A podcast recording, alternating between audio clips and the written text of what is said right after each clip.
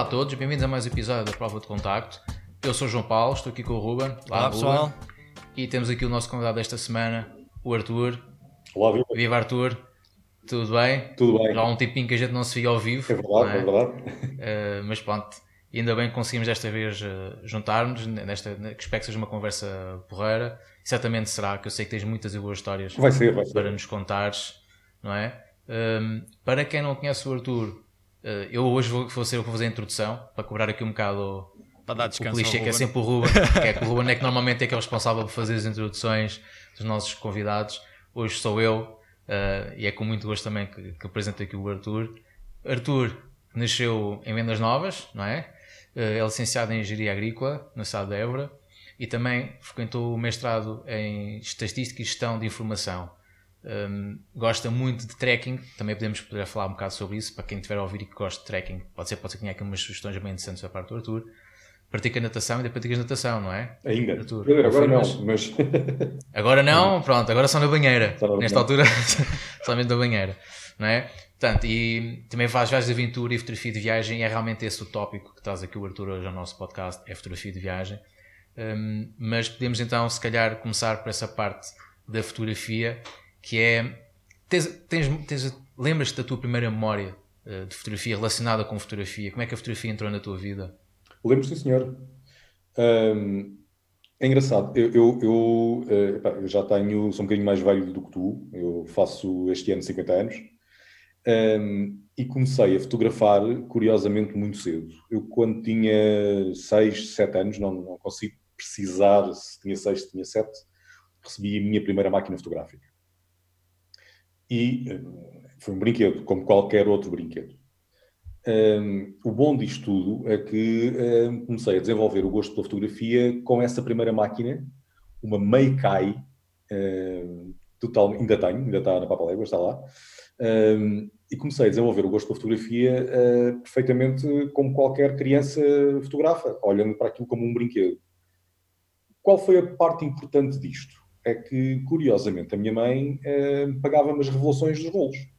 Rolos de 6, boa. de 12, uh, de 24, depois havia de 36 uh, fotografias, Uh, e, e isso tinha, teve altos e baixos, e ia fotografando quando, conforme dava na, na gana, e, e assim, assim tive até a adolescência.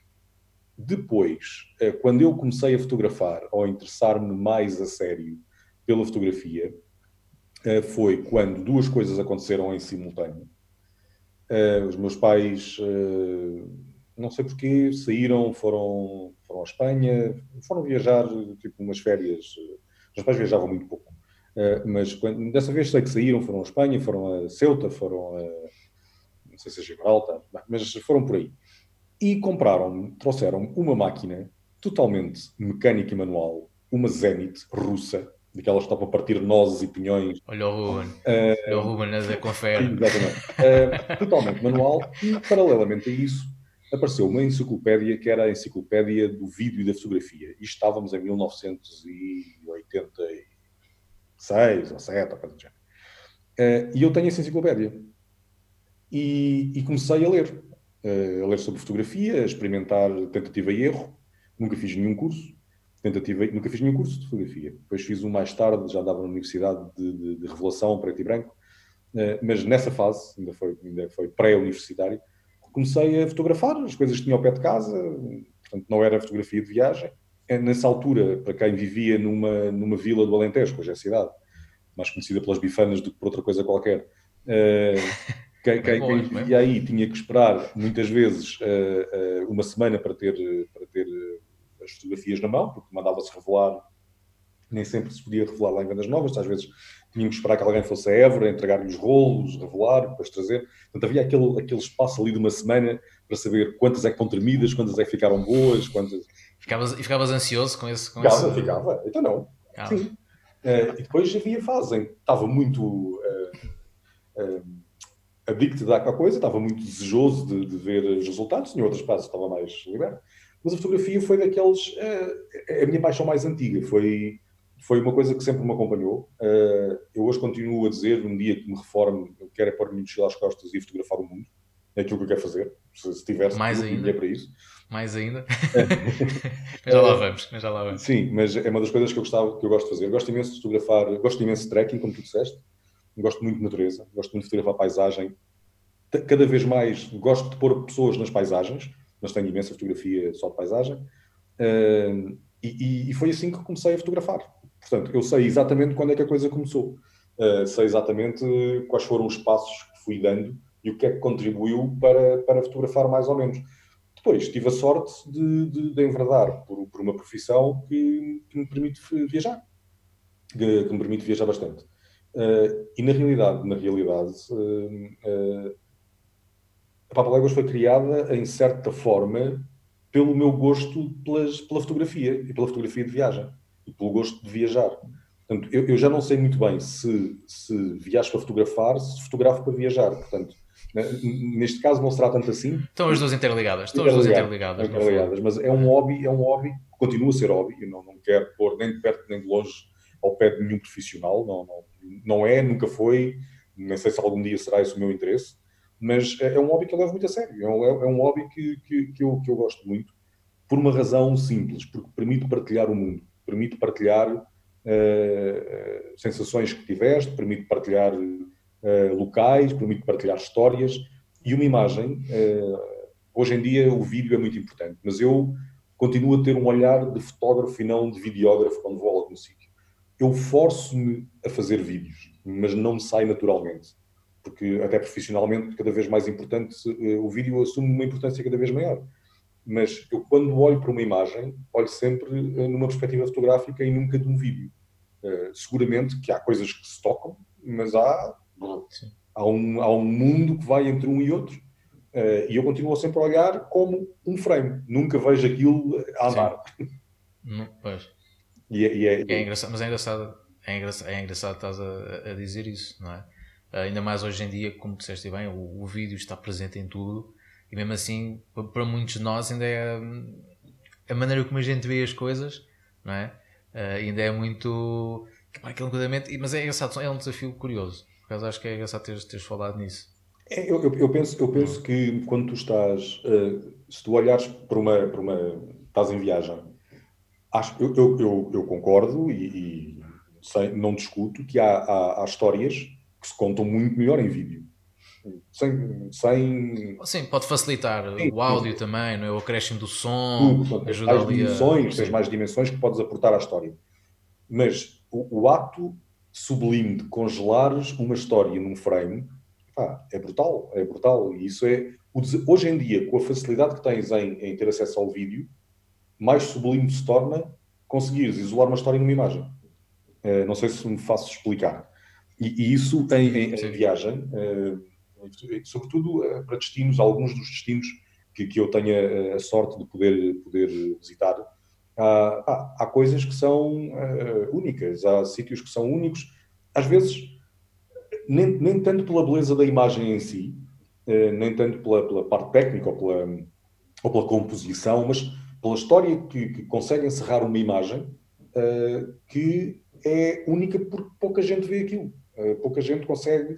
Uh, e, tu tens e uma memória, uma memória consegues ali criar. Exato, tu tens imagens hoje em dia que, de, que do ponto te fazem sonhar, que são muito bonitas, esteticamente são. a luz está perfeita, o enquadramento está perfeito, né? Deus fez aquilo e foi descansar, não é? Como, como às vezes costumo dizer. mas Hoje em dia, às vezes, os desafios são outros. Eu querer mostrar, querer inspirar, às vezes. Hoje vais ao Google e estás cheio de fotografias bonitas. É uma questão de. de tens, tens, uma série de coisas com, com, com fotografias bonitas. Eh, e isso faz, faz com que cada vez mais seja importante tu conseguires isolar num, num frame, num fotograma, eh, uma história. Uma, uma história, uma mensagem, uma, ou seja. E em viagem isso pode ser inspirador que é isso sempre que eu procuro. É, é quando eu mostro uma imagem, alguém dizer: é pá, eu quero ir ali também. Essa, ou eu gostava de ter estado ali. Eh, e, é, e, e, é curioso porque eu às vezes gostava de ter uma ligação no meu cérebro USB para poder ligar eh, para, para a malta conseguir ver aquilo que eu tive a felicidade de já ver na vida. Eh, e, e sabes que eu não, eu não me lembro quando, quando estive contigo no Japão se eu levava a câmera, eu acho que sim. Eu acho que levava uma Sim. câmara. Uh, mas uh, eu, eu, as últimas vezes que estive no Japão, eu estou a falar do Japão, foi aí que nós nos conhecemos. Uh, as últimas vezes que estive no Japão, não levei câmara. As últimas duas vezes não levei câmara. Que heresia. É, é, um, é, é um privilégio. Mas fotografei imenso com o telefone. Fotografei imenso com o telefone. Precisamente para me distanciar dessa situação de, ok, quero ter a imagem bonita com não sei quantos pixels para poder editar, para poder tirar o ruído, para poder. Não, eu deixa-me lá, deixa-me lá tirar um snapshot daquilo que é o meu. Ah, porque já lá, já lá, estava, já lá tive tantas vezes eh, que havia sítios que se repetiam muito, mas eram sempre novos, de certa forma. E não deixei de fazer imagens interessantes com o telemóvel não deixei de captar histórias interessantes com o telemóvel.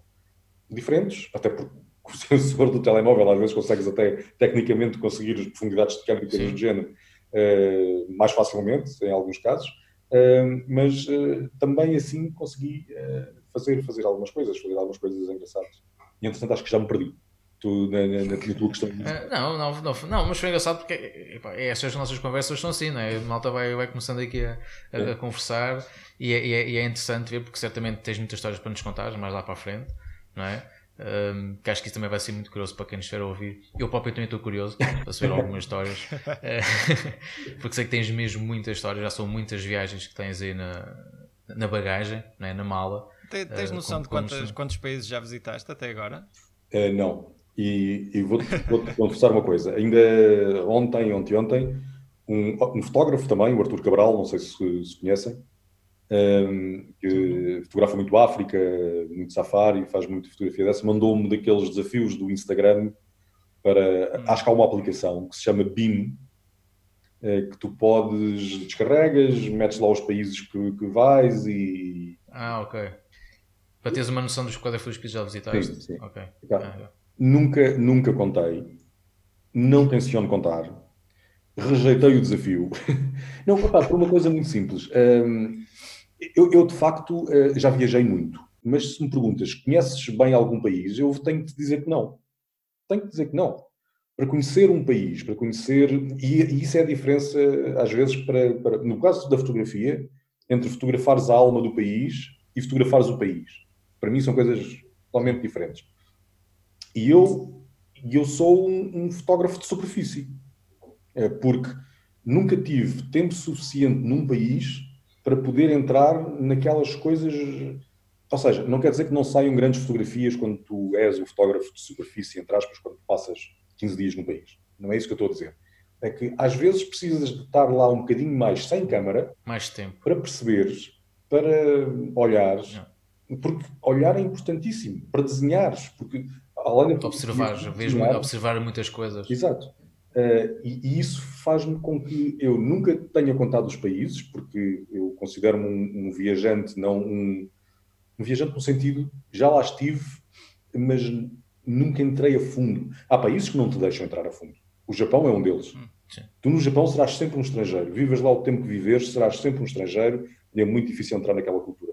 Mas há outros países que se tu viveres seis meses, um ano, poderias começar a, a, a, a entrosar-te, a criar amigos. No meu caso, eu não, não sou assim. Não, não, aconteceu ser assim. Uh, portanto, eu de facto já viajei muito, de facto já repeti muitos países. Se me perguntares quantos países é que já foste mais que uma vez, também nunca contei. Epá, mas se calhar, uh, sei lá, eu não falo do Japão, porque o Japão, eu guiava, guiava grupos do Japão e, e fui, não sei, 12, 13 vezes ao Japão. Uh, mas sei lá, a Rússia. Quem me dera. Diz? Quem me dera.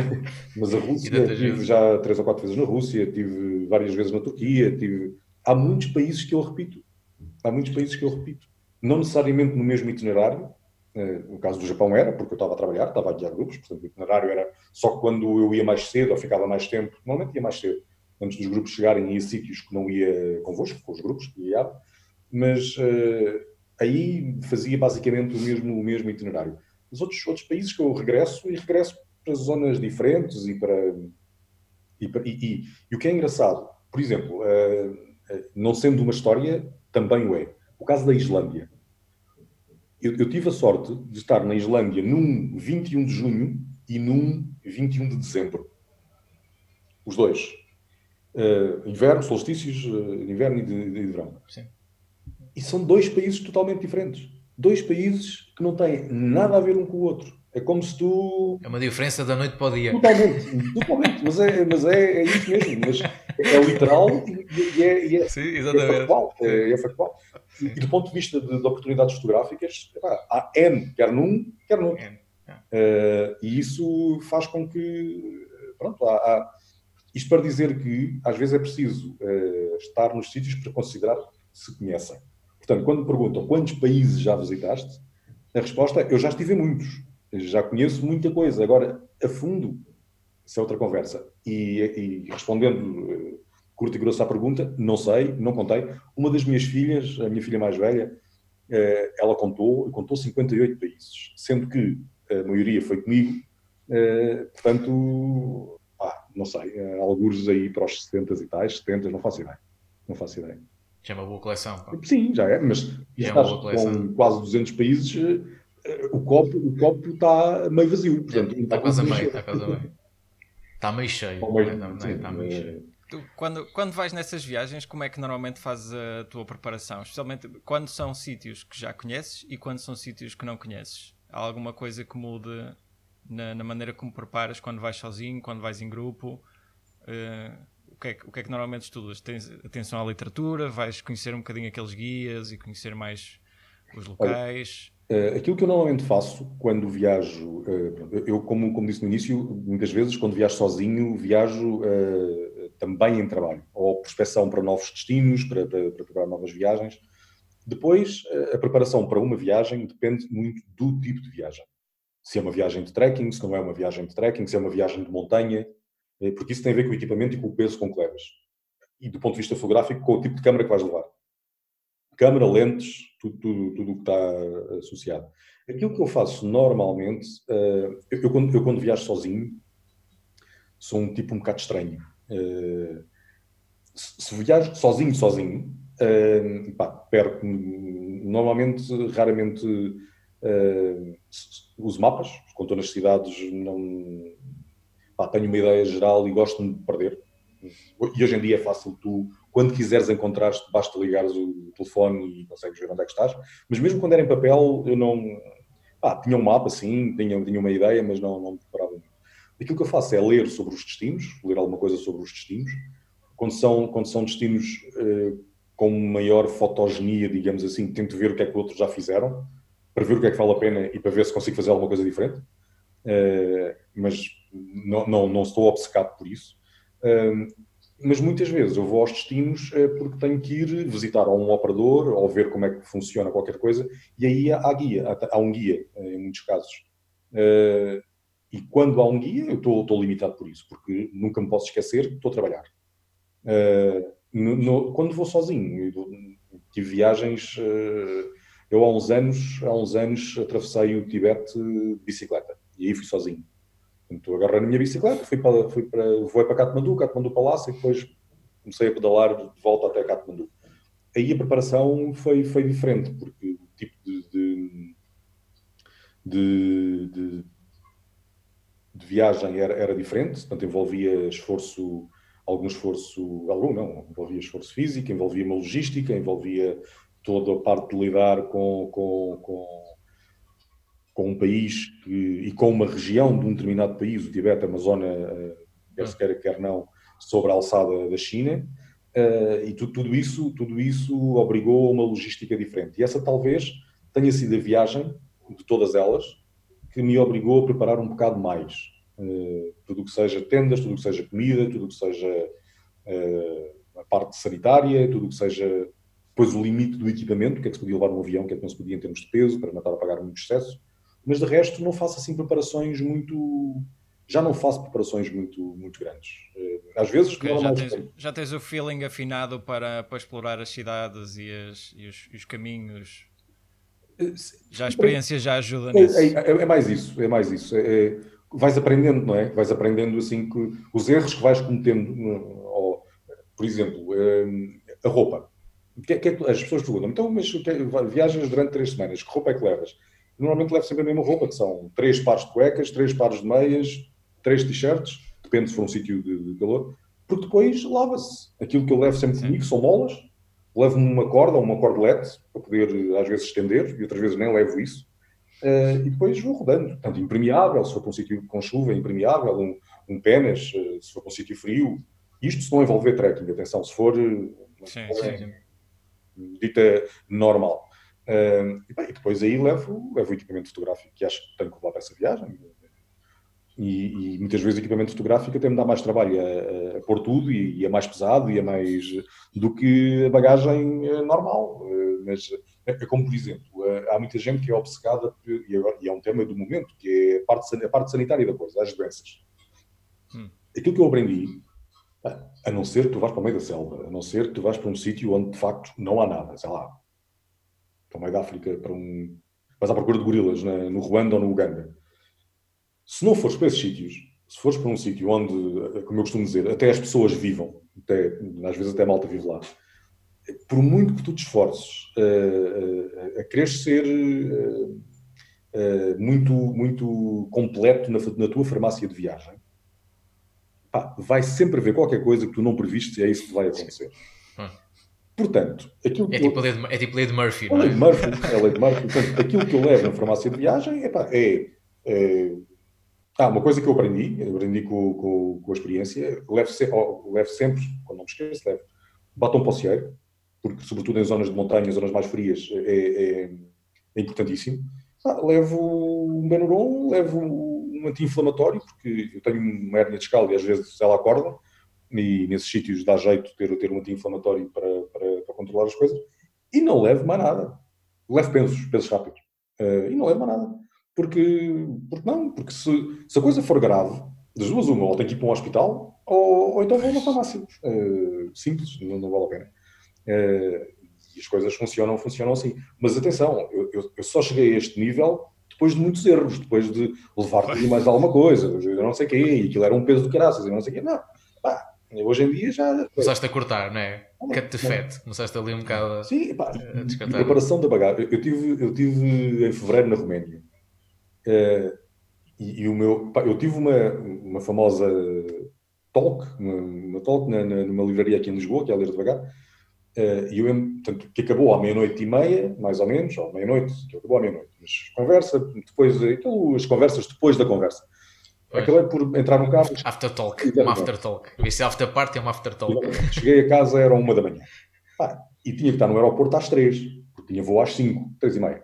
Tinha voo às cinco. Eu cheguei à uma da manhã a casa e eu não tinha feito nada de mala, não tinha, não tinha agarrado em nada, não tinha feito nada. Ah, é, mas isto é tipo, tipo teleguiado, é, é, já sabes que são três pares de cuecas, três t-shirts, não sei o que, não sei o quê, metes tudo dentro do saquinho, bagagem de mão, pá, levei uma, levei uma, uma câmara, uh, uma, uma, uma, Fuji, uh, uma X, uma XT, só com uma lente, pá, foi ótimo, chegou, um, um tripé, siga. E está feito, está feito a bagagem. Já podemos aproveitar a Fuji se estiver a ouvir isto, é? ah, nós aqui a falar. também tem Canon, também tem Canon. Aliás, eu fotografo mais com Canon do que Fuji. Mas usa, usa, ah, usa Fuji muito para viagens de trekking, que é mais leve e, e é. Pá, e... e... se quiseres falar de Fuji, falas aqui com o Ruben. É verdade. Já tem aí para mangas. Ah, é, é, és, és, um, és o amante da Fuji. Não, não, não diga amante, mas é, é a minha câmera agora de serviço. É, é a câmera de trabalho. Eu, eu, eu, eu, fotografo, eu comecei a fotografar eh, quando, quando saí de, das analógicas, da Zenit, porque atenção, eu com Zenit depois fui comprando lentes, não levei coisa séria. Uh, depois entrei na Canon, no mundo Canon, e tenho, pai, sempre fiz Canon. Depois houve uma altura que eu precisava de uma coisa mais leve para trekking. E, e na altura a XT10 era, hum, acho que é T10, sim é, é, pá, era a relação qualidade-preço é, bastante boa. O corpo não é que seja o mais robusto possível, mas pá, a qualidade é ótima para aquilo para, para trekking. Sim. É, Tendo em conta que aquilo gasta imensas baterias, como é que tu fazes em situações onde não tens assim acesso à eletricidade? Hoje Levas dia, uma montanha hoje, delas hoje contigo? Dia, sim, eu tenho para aí umas seis baterias. Uh, okay. dão, dão para quatro dias, três okay. dias. Sim. Ah, mas hoje em dia não há sítio que não tenha eletricidade. Sim. Não é que não tenha eletricidade, não tenha um gerador. Não tenha um gerador certo. que produz eletricidade. O que acontece muitas vezes, em alguns sítios, é eles cobram-te para carregar as baterias. Ah. Uh, isso, okay. Mas pronto, ok, mas também não cobram uma fortuna, se calhar cobram-te um dólar. Sim, sim, ou, sim. Ou, sim. Uh, e, Se tu, pensares bem, um dólar não é nada. Estás, naquele, estás num sítio remoto, queres fotografar, queres carregar a bateria. Portanto, não, e, Vale, vale, vale o dinheiro. Vale, Sim, vale, vale vale, vale, vale. É- Aí, quando isso acontece, quando isso acontece, só há uma coisa chata, que às vezes tens lá de deixar, num determinado sítio, onde eles carregam, e se tiveres duas baterias para carregar, eh, aquilo está, está a carregar, acaba às duas da manhã, não vais lá às duas da manhã mudar para pôr a nova, não é? Se estivesse no quarto, eventualmente podias gerir a coisa de outra maneira. É essa a única O situação. Mário fazia isso. Sim, mas, mas hoje já temos viajámos, outra- quando nós viajámos, o Mário fazia isso. Que o Mário acordava de madrugada para beber água e eu pedi-lhe ele para me trocar as baterias para E carregar. pronto, exato, exato. Ele é que me trocava as baterias durante a noite para carregar. Mas, mas hoje, hoje os powerbanks já te, já te desenrascam. Não te resolvem, mas desenrascam. Sim. Isso, se tiveres mesmo ali nas lonas só com uma, só com uma, uma bateria para carregar, em princípio Ah, já consegues. Eu, eu não, eu não tenho. Já agora estamos. Diz, diz, João. Sim, diz, diz, diz.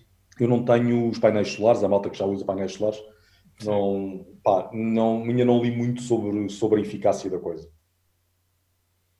Então, já estávamos aqui a falar da parte das baterias né, em viagem, aproveitamos já para dar aqui o teu toque que é e das fotografias em si. Tu costumas fazer backup em viagem, não fazes? Eh, eh, confias um bocado no, no equipamento?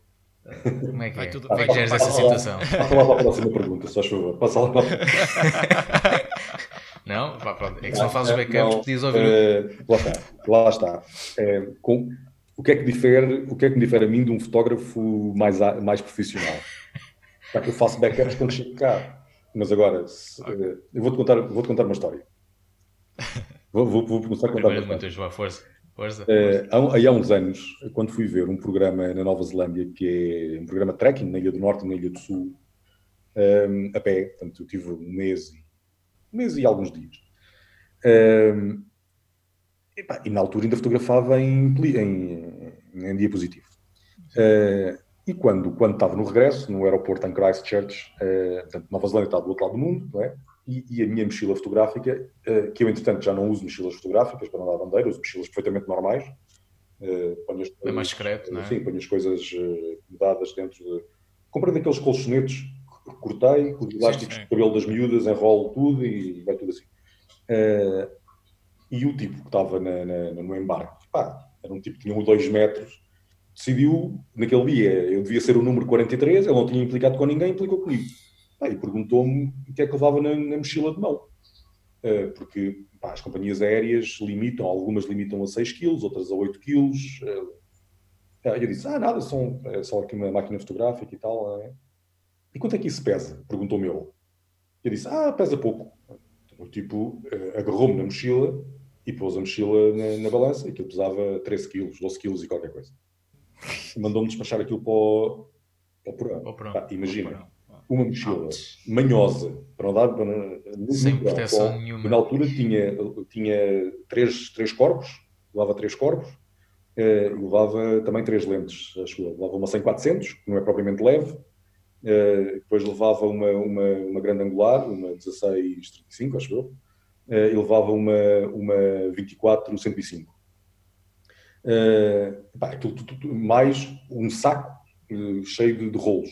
eh, daqueles que se usava antes, não sei se vocês ainda se lembram disso, mas antes compravam-se uns, uns sacos eh, que tinham uma película de chumbo, para que quando passassem no Sim. raio-x não, não, Sim, sim, Sim. sim. Pronto. Eh, levava um saco cheio disso, eh, depois baterias, eh, carregadores, aquilo era. Ah, e mais qualquer coisa, tipo um casaco, assim E vocês.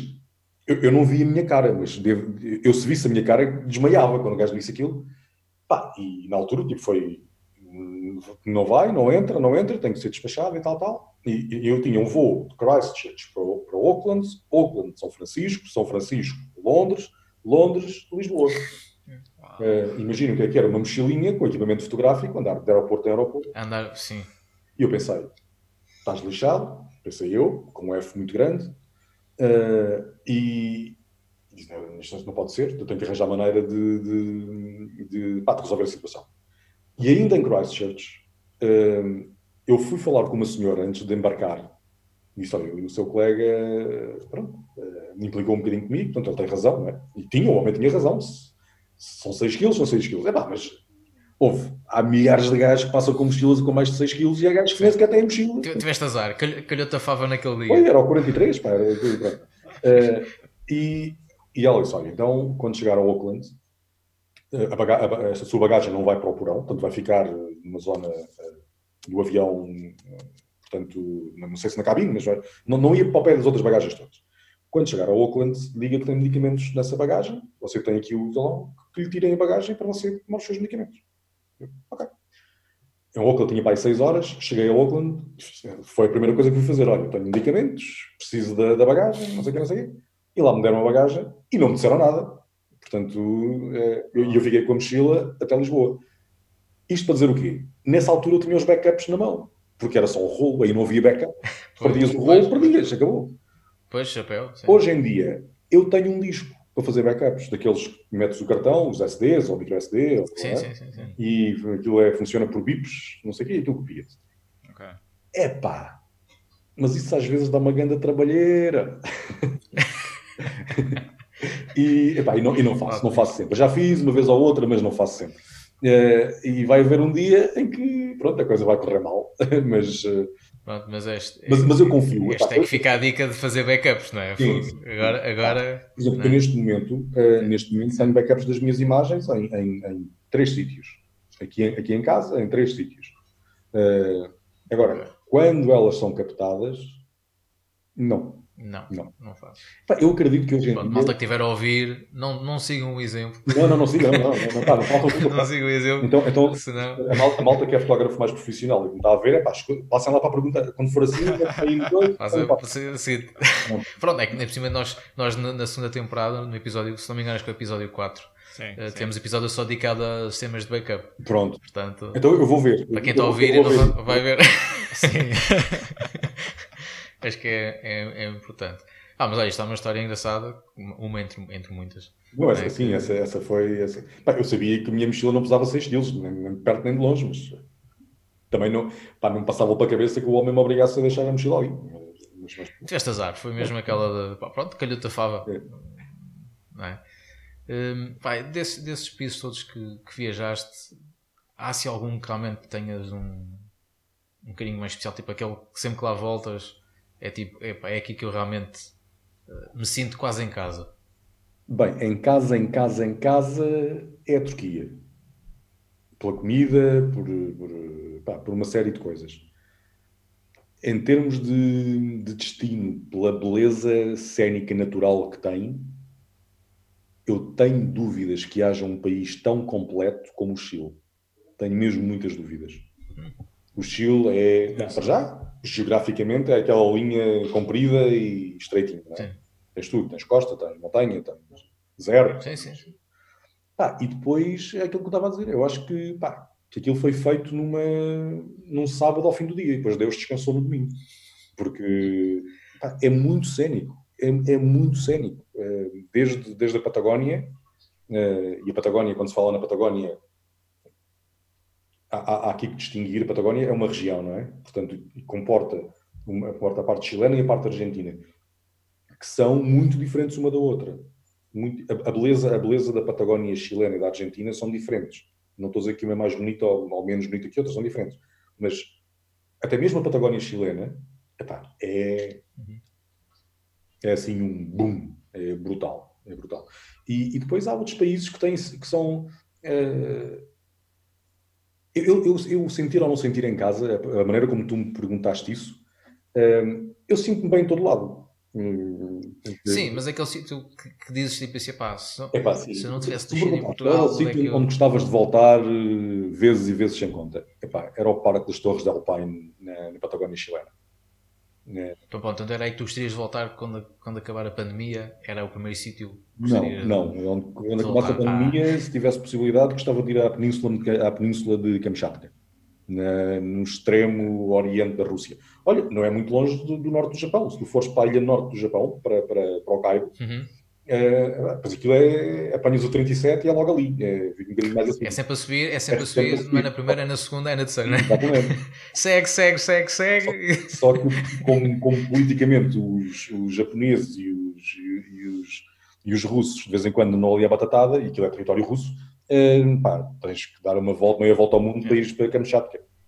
Pá, mas é um sítio, se vocês não, não, não conhecem de imagens, pá, vão ver, porque do ponto de vista fotografia de natureza é absolutamente brutal. Esse era um sítio que eu, que eu queria muito ir. Um, tinha uma viagem marcada para a Austrália este ano, no final do ano. No final do ano, não, no último trimestre do ano. Uh, Austrália e Nova Zelândia. Vou, vou guiar um grupo na Nova Zelândia em outubro. Vou voltar à Nova Zelândia. Uh, e, e, e, antes iria à Austrália. Não sei se, se mantenho a minha ida à Austrália ou não. À Nova Zelândia irei. Se mantenho a minha ida à Austrália ou não. Mas é outro, é outro destino, porque nunca tive, nunca fui à Austrália é outro destino que estou muito curioso. Estou muito curioso uh, e, e, quero muito ver. Aliás, a Austrália é tipo Índia, né? não vês numa viagem só. Aquilo é grande como o raio e pronto, tens que partir aquilo aos bocadinhos. E... Mas, a Austrália, mas a Austrália também tem muita areia. Aquilo...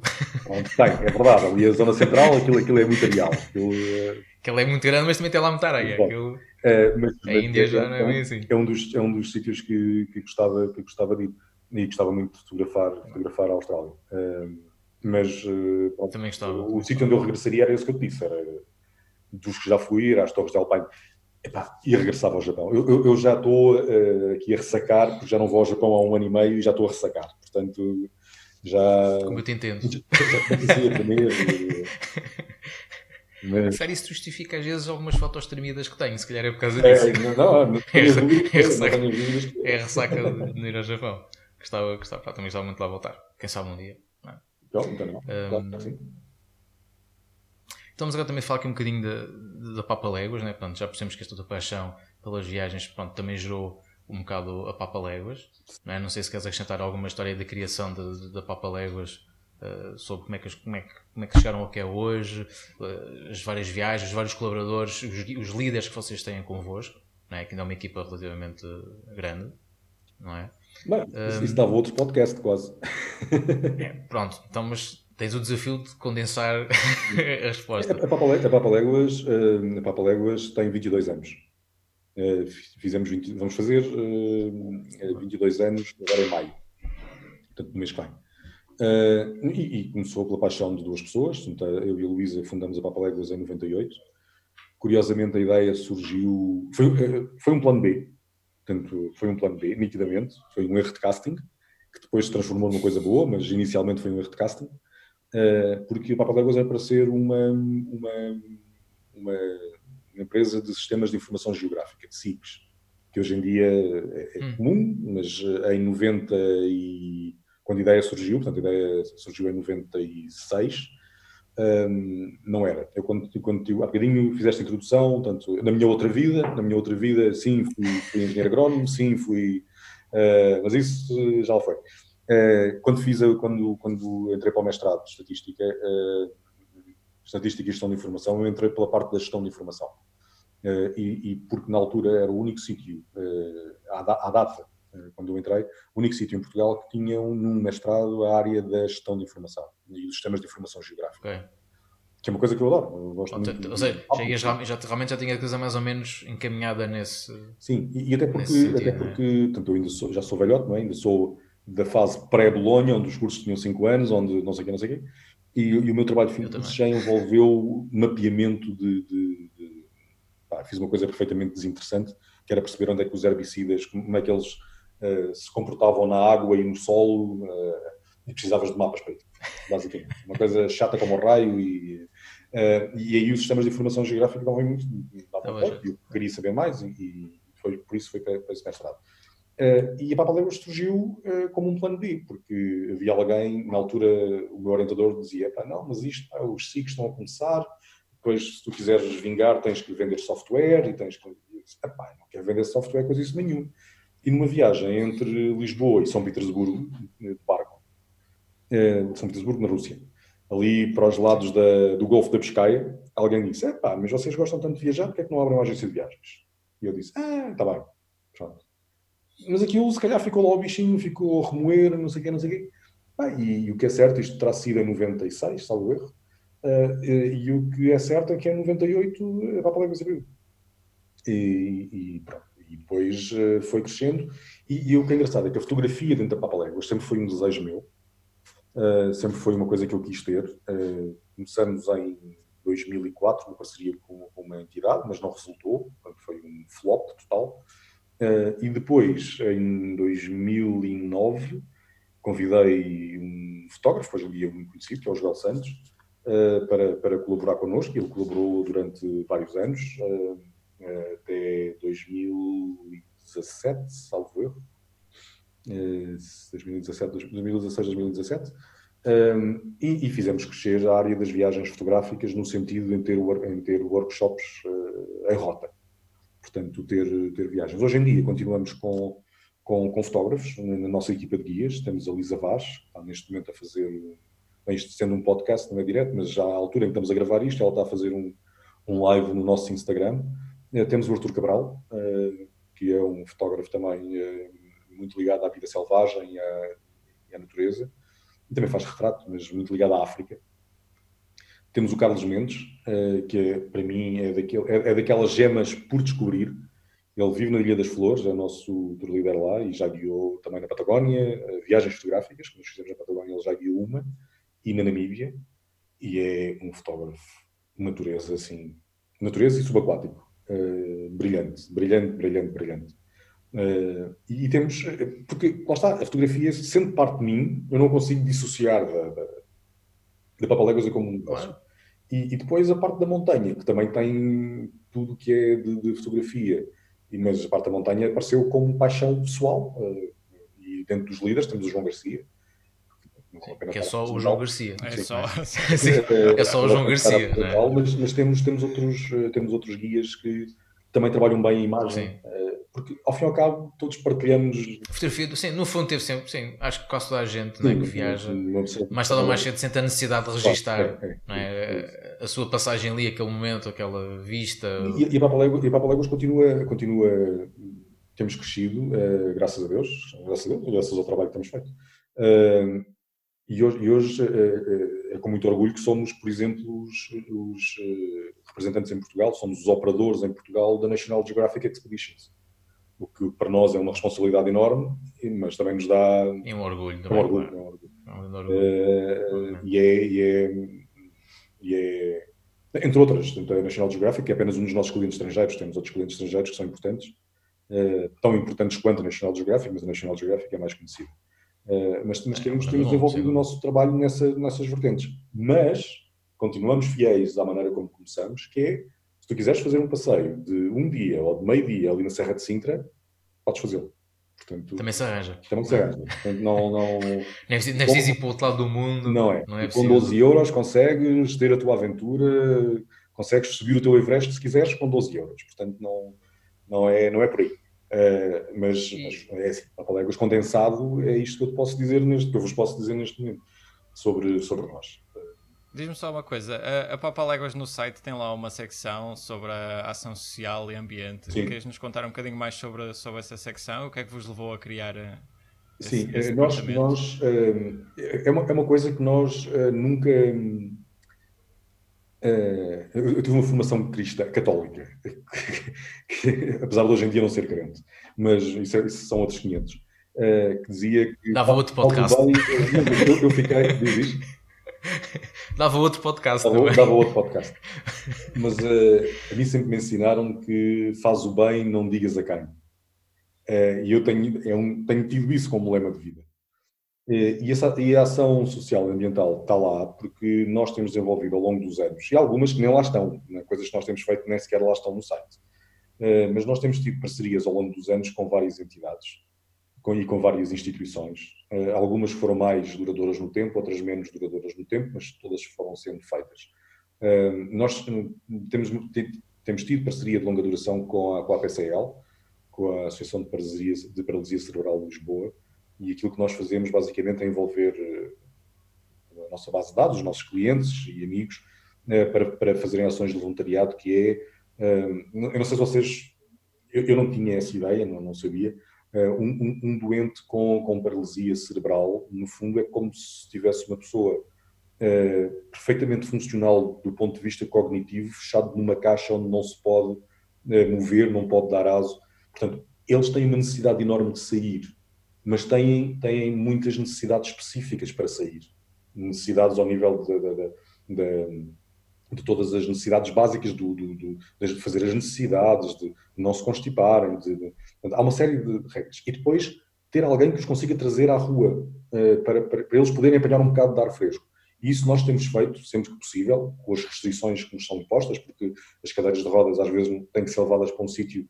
Uh, eu lembro que uma vez fizemos uma ação dessas no Parque Florestal de Monsanto, aqui em Lisboa, para quem conhece Lisboa, o Parque Florestal, Florestal de Monsanto é enorme, e, e, e nós pusemos a fazer trilhos pá, que as cadeiras de rodas fazem, são, qualquer pessoa faz a pé, mas por uma cadeira de rodas foi a maior aventura da vida deles, inclusive para os nossos, para os nossos uh, uh, uh, voluntários. E foi uma coisa que eles não se esquecem, que, que a associação não se esquece. Fizemos também uma, uma, coisa que, que, me deixou uma muito boa memória com a Associação Portuguesa de Alzheimer. fizemos uma ação de limpeza da Serra de Sintra, portanto, na altura, com, com, com, a autorização do parque, e envolvemos também o Parque Natural de Sintra Cascais nessa, nessa situação, uh, e, foi, e foi, uh, foi muito gratificante, portanto, cada, cada, cada paciente com Alzheimer levava um familiar, ou levava alguém, um cuidador, e os nossos, os nossos voluntários ajudavam na limpeza. E, e, e, era, era muito simples, aquilo que nós tínhamos que fazer era limpar as eras que estavam a subir pelas árvores. Eh, portanto, era uma tesoura de, de, de podar, portanto, Sim, podar. Uh, gostava-se isso. Uh, o que é que nós fizemos? Uh, e isso foi, digo que foi muito, foi muito compensador porque as doenças que envolvem demência, que, e Alzheimer é uma delas. Eram degenerativas, sim. sim. É, é, é, bastante, é bastante triste ver uma, naquilo que nós, qualquer um de nós, se pode transformar assim de um momento para o outro. Uh, e isso uh, foi. Pá, juntamos muita gente, éramos, não sei, 60, 70 pessoas. Uh, bem, depois o que é que temos feito mais? temos plantado imensas árvores. Nós fizemos em 2003, quando foi uma primeira grande vaga de incêndios, lançamos um projeto que era um caminhante uma árvore. E por cada caminhante nós dávamos uma árvore nessa altura ao Parque Natural da Serra de São Mamede. O ano passado, o ano passado portanto, 2018, desculpem. Eh, o ano passado foi 2019, não é? Sim, então foi ano passado. Foi ano passado. O ano passado foi quando tivemos. Os incêndios foram em 2018. O ano passado Sim. fizemos uma, uma, ação relativamente grande de reflorestação uh, na zona de Arganil. Um, tentamos criar um cordão e os nossos voluntários e convidamos, fizemos uma coisa que, que fazemos dois em dois anos, que são os Papa, os Papa Meetings. Então, num desses meetings, levamos as pessoas a, a plantar um cordão Uh, que, que, que, se pretende, nós não conseguimos fazer a, envolvência da, da, da, aldeia, mas numa aldeia que está a 7 km de Arganil, não perguntem o nome, porque agora não me lembro o nome da aldeia, uh, fizemos um cordão com, uh, com árvores com espécies autóctones, portanto, para cortar, para cortar a mancha do eucalipto escaliar e, de certa forma, criar uma barreira protetora de fogo. Ele vai vir outra vez, os eucaliptos estão lá, ele vai vir outra vez.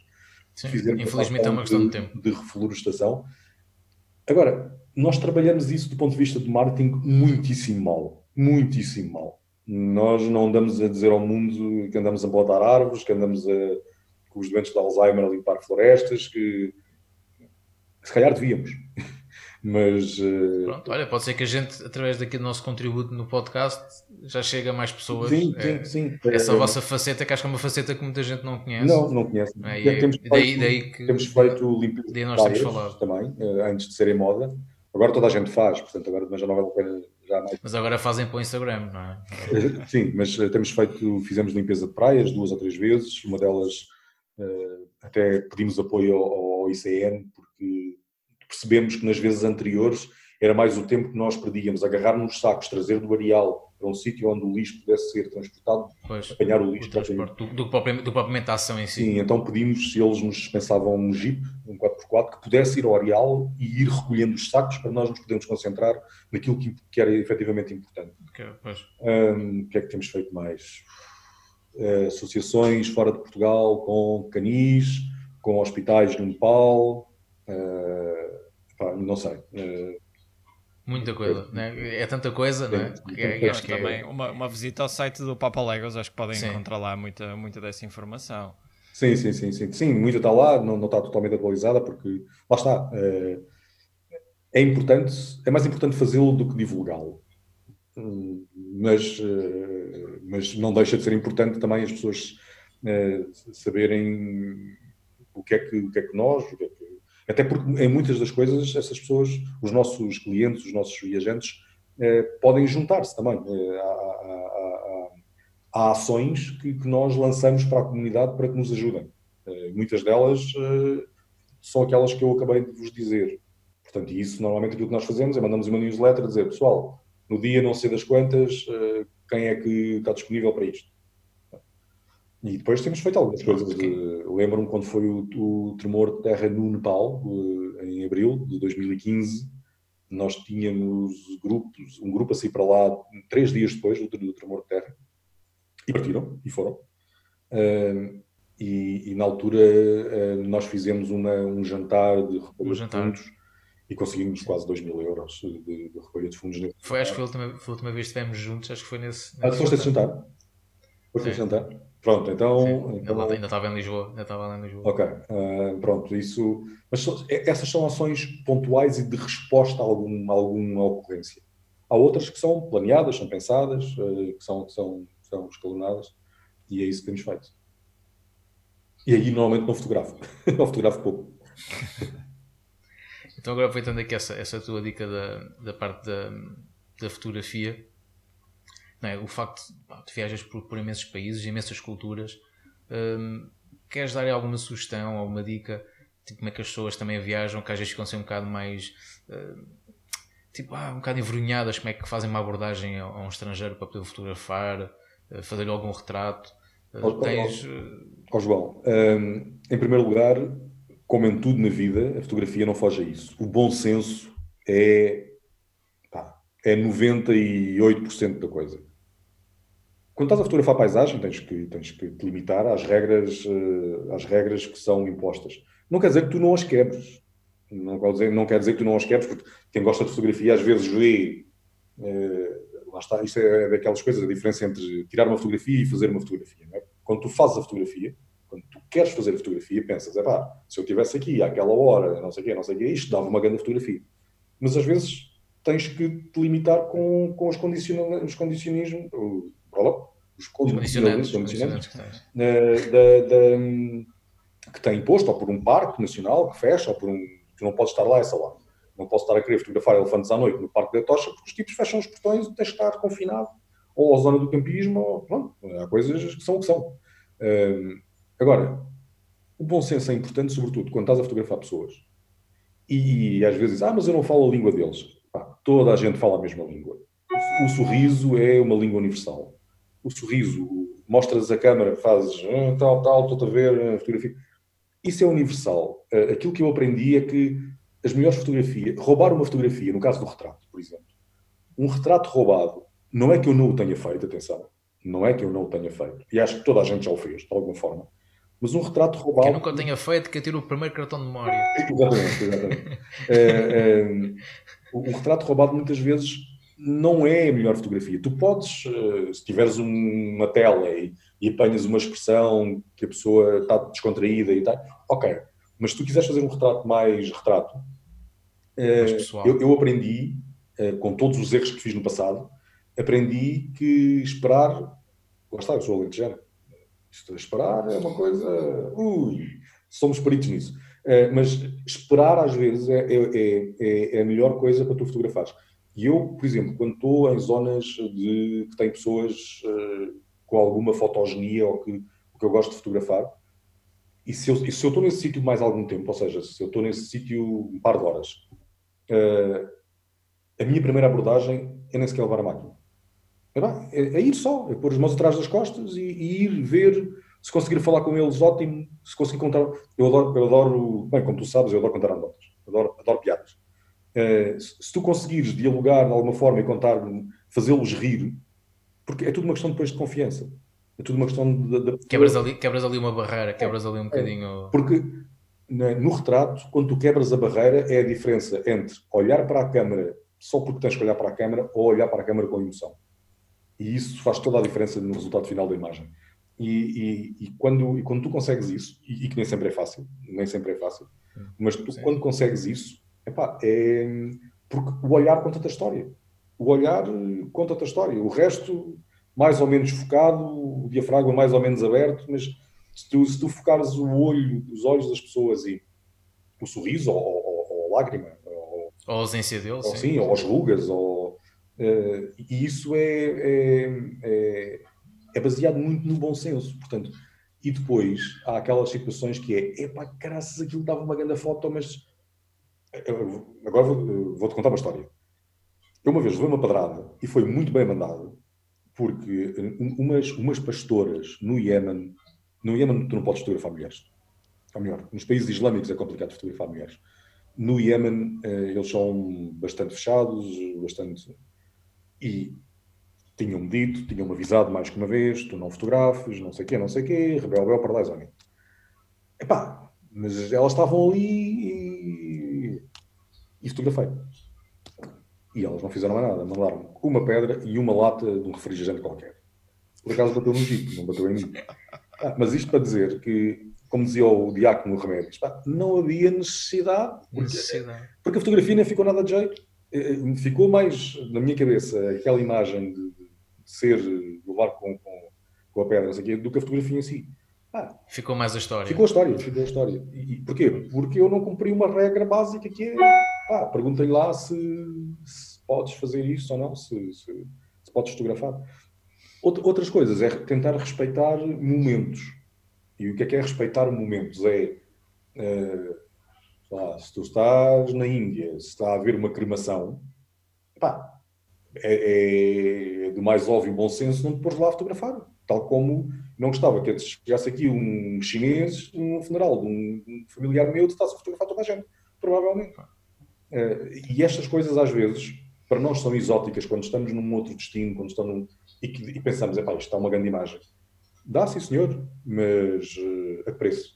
Uh, pois. Isso não é fácil. Não, é, não no, é Japão, fácil. no Japão aconteceu-nos isso. No Japão aconteceu-nos isso. No Japão. Lembras-te que à noite estávamos a passear lá no Monte Coia? Sim, sim, sim. Que estava lá depois a decorrer uma, uma cerimónia. Tu disseste logo, malta, não fotografem. Sim. Né? sim, sim. Lembro perfeitamente e pá, dava uma imagem. Pá, e ainda hoje, João, eu voltei a esse sítio, como deves imaginar, montes de vezes. E ainda hoje eu tenho imagens aqui dentro desse sítio que, se fossem fotografadas, eram brutais. Brutais. Brutais. Eu cheguei a fotografar lá esse, esse, essa casa e tudo. Lembro-me disso, oh, já não podes fotografar. Eu ainda tenho uma foto disso. mas que aquele iluminado à noite que é pá, dá uma foto. Dá uma foto, dá uma foto. Espetacular mesmo. É, mas, pode, mas realmente tu disseste assim, não podes fotografar que está um local sagrado e depois eu, ok. E depois não, realmente mas agora, mas agora também te digo, agora também te digo. Mas tu e eu ainda tivemos sorte, porque agora já não consegues fotografar no cemitério de Monte Coia na maior parte dos sítios. Agora já não. Antigos, antes nem podias fotografar antes de entrares na zona. Agora estamos sim, sim, antes entrar se calhar, para quem nos está a ver e ouvir, não, não, se não estiver no Monte Coia, não conseguem perceber. Mas antes de entrares na zona do mausoléu, que era totalmente proibido fotografar antigamente, agora já na zona antes dessa, tinha também aquelas estátuas com as águas, podias pôr água Sim, sim, sim. Agora já nem aí podes fotografar. Já nem isso podes fotografar. Podes fotografar. Então, tivemos sorte. Tivemos sorte. Eu tenho muitas fotos daí. Também. é, né? realmente aquilo, porque, aquilo, porque aquilo realmente para nós é, é, pá, é diferente, não é? E é, e é... Não, é difícil uma pessoa não, não, não, não fotografar lá. Porque aquilo realmente não, não estamos habituados àquilo e queremos ter um momento, queremos registrar não, aquilo. Aquele, aquele sítio é, é, mágico, aquele sítio é mágico. É, é mágico e, é e aquele sítio, eu, não sei se nós fomos lá à noite, não é? Também fomos lá à noite. Sim, fomos lá à noite e depois fomos lá de manhã, de manhãzinha. Ir à noite àquele Mas à noite foi espetacular. À noite foi espetacular. E, quando, e quando eu se calhar vos disse, ah, vamos a um cemitério à noite, devem ter pensado, hum, já, vi filmes, já vi filmes de terror a começarem assim. exato, exatamente. não, mas é, e também digo, é, provavelmente quando nós fomos, nós éramos os únicos. É, à noite. Sim, pá, foi uma experiência muito. Foi uma experiência muito hoje, em, hoje em dia já não é assim. Hoje em dia já há mais Artures a levar mais malta à noite ao cemitério. Pois. Quer dizer, eu, eu, não, eu, não inventei, fomos... eu não inventei nada. Aliás, lembro-me também que eh, quando nós lá fomos, começámos a andar lá e lembro perfeitamente de ter lá aqui de uma árvore que nós ouvimos uma árvore cair. Exatamente, exatamente, sim. Que nós até começámos a entrar por uma zona e nós dissemos, acho que nós não devíamos andar por aqui. Mas e depois de repente ouvimos assim um... Isso, isso foi... Que era uma árvore que tinha acabado de cair. Isso foi no outro dia de manhã. Manhãzinha, sim. sim, sim. Nós tipo, ok, não temos me mandar aqui. foi tipo quase uma espécie de sinal dos deuses, é. né? tipo, pá, vocês não podem andar aqui, ir lá embora. Sim, sim, sim. Não, não é, é, foi, aquele sítio é, é, absolutamente mágico, absolutamente brutal. E tem, e tem oportunidades fotográficas. Uh, Eu tenho aqui algumas imagens, por acaso, de, depois se acharem por bem. Sim, se quiseres também. Não, se quiseres, até podemos já, podemos, podemos já, já fazer sim. o salto para essas imagens e quando vamos falando mais um bocadinho. É... É? Que certamente essas imagens tu vais ter algumas histórias também. Tenho, olha, eu, eu para, aliás, eh, para posso fazer aqui uma, uma inconfidência. Tu falaste das imagens há meia dúzia, duas ou três horas. E eu, eu o que fiz foi uh, agarrei em dois ou três destinos e pus imagens aqui. Portanto, não, a seleção, provavelmente há aqui imagens repetidas mas a seleção não foi uh, particularmente cuidada. Mas uh, aquilo, que, aquilo que eu aqui pus foram destinos que, que, ah, que, são fotogénicos, efetivamente são fotogénicos. Portanto, eu, eu vou tentar partilhar o ecrã. É, é isso que, que, é suposto fazer, okay. correto? Sim, sim, sim, E depois podes falando por cima, para descrever mais ou menos o, o sítio que é e se tens alguma história engraçada uh, que possas contar disso, ótimo. Uh, vocês já estão a ver o ecrã partilhado, suponho eu. Sim, sim, sim. tudo ok. Um, então, eu, eu, já não, eu espero não me estar a enganar, uh, mas uh, basicamente as imagens que aqui estão são imagens da Bolívia, uh, do Chile, da Indonésia e do Japão, acho eu. Eu pensava que era a Serra da Estrela. A Serra da Estrela. Com nevezinho. há bocadinho estávamos a falar de, de, de um parque. isto, isto começamos pela Bolívia. Isto é, isto é, isto é Bolívia sul da Bolívia. Uh, quando se fala na Bolívia, uh, muita gente só equaciona o salário de, de, do Uni. O salário do Uni é impressionante, não deixa de ser, é, é único pela dimensão, portanto, não é o único salário do mundo, obviamente, mas pela dimensão é único, pelo tipo de sal que tem é único, por, por tudo e mais um par de botas. Uh, ok? Uh, mas, agarrado ao salário de Uni, uh, há coisas que vale imensa pena ver, e um deles é o Parque Eduardo Avaroa. Parque Eduardo Avaroa é, para mim, está no top 3 dos parques mais bonitos do mundo. Porque tens montanhas, tens lagos, tens uh, alguma vida selvagem, sobretudo flamingos, um, e, pá, e, é, um, e é muito bonito. Eu vou passando assim as imagens. Estas, estas primeiras imagens são todas, uh, são todas do Parque Eduardo Avaroa. Ontem tivemos uma super lua. Esta não foi, esta que aqui está não é super, mas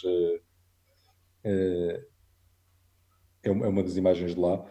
E depois tens toda, toda a fauna andina, aqui são, são os nandus, uma espécie de avestruz.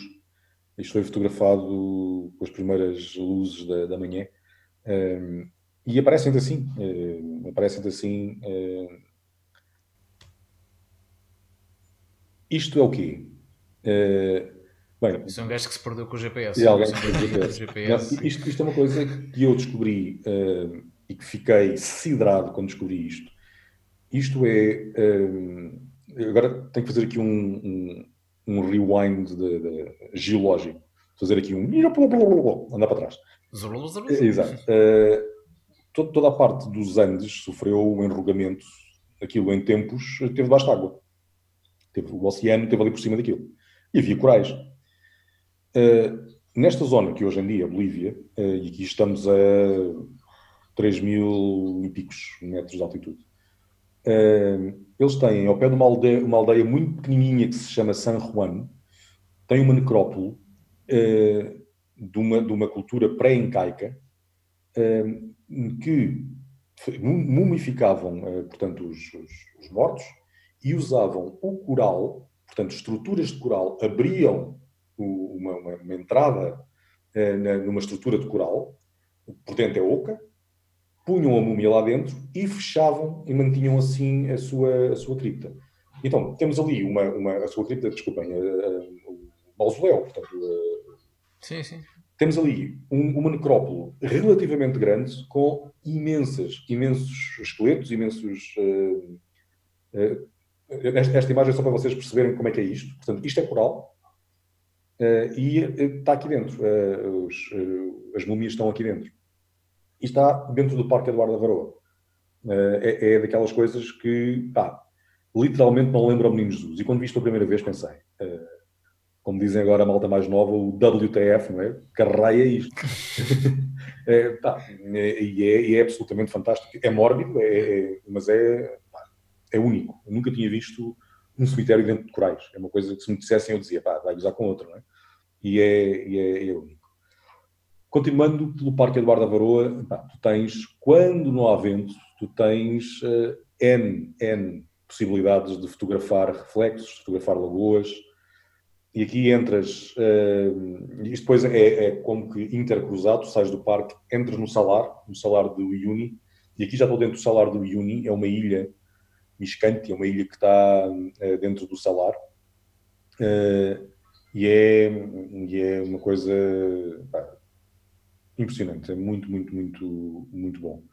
Uh, tens esta paisagem, assim, no meio do nada, no meio de eu não sei se estou a passar muito rápido, se vocês querem. Não, não, não. Não, não, está tá ótimo. Está tá ótimo, vai quando tens, tens, assim, é, esta, esta paisagem perfeitamente alucinante na, no, meio, no meio do salar. O salar é, são centenas de quilómetros quadrados. Eu não, não, não, não, fiz o trabalho de casa, não fui ver quantos quilómetros quadrados é que tem o salar, mas é, é muito grande. É grande como o caraças. É muitíssimo grande. E nós fazemos uma parte do salar. E que é engraçado, já agora, eh, desculpa, tu no início tinhas falado assim da questão da fotografia, Sim. paisagem, cada vez mais incluídos o fator humano, Sim. e estamos aqui a conseguir ver, ver um bocado exemplos disso.